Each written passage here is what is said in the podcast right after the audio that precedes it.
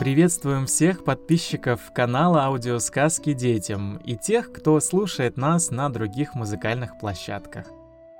Здесь мы рассказываем сказки разных народов, населяющих нашу страну. И сегодня сказка русская. Русские – один из самых уникальных народов в мире. Их культура, история и традиции привлекают внимание многих стран, а русский язык – один из самых сложных языков – на нем говорят около 260 миллионов человек, а по использованию в интернете русский язык занимает второе место в мире. В сказке ты услышишь новые слова. Покража – это то же самое, что и воровство, ну или просто кража. Кокора – это дерево, вывороченное с корнем или нижняя его часть. Давай перейдем к русской народной сказке «Барин и собака». В одной деревне был крестьянин, а тут недалеко жил барин в своем имении. Крестьянину случилось раз пройти мимо имения, а у барина собака была злющая. Собака накинулась на него, а он ударил собаку посохом и убил ее.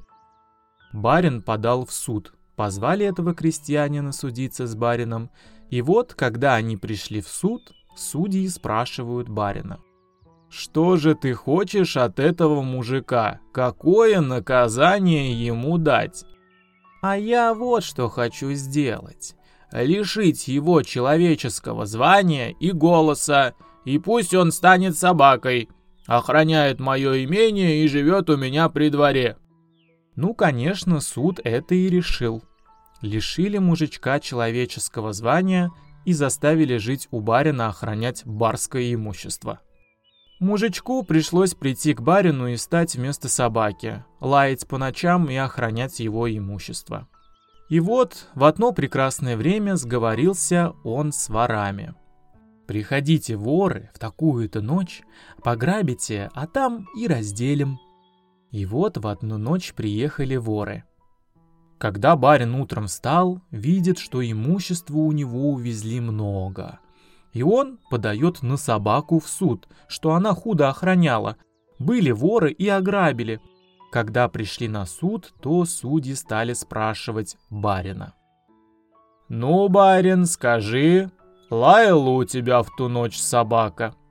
«Очень хорошо лаяла, сильно лаяла в ту ночь, когда была по краже», Тогда судьи отвечают барину.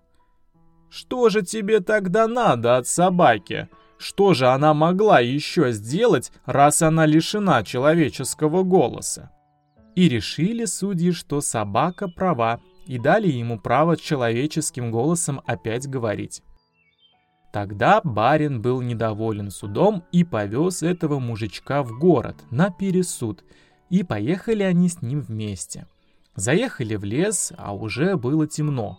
Мужик и говорит барину. «Смотри-ка, барин, медведь стоит на дороге». «Ну, мужичок, пугай!» «Да нет, я теперь не стану. Я получил человечье право. Лай, барин, сам, а то медведь-то может нас и съесть». «Мужичок, ну полай немножко, хоть поучи меня». Мужичок полаял немного и говорит. Теперь лай сам, а то медведь нас съест. И вот барин начинает лаять, а мужик ему говорит. «Лай, барин, лай, медведь-то ближе!» А сам сидит и смеется. И барин до того долаял, что рассвело. Мужичок и говорит. «Стой, барин, стой, не лай! Это ведь не медведь, это нам повиделась кокора!» Тогда барин заговорил.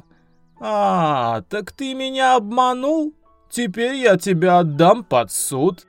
Ну ладно, барин, отдавай, а я всем скажу, что ты всю ночь по собачьи лаял.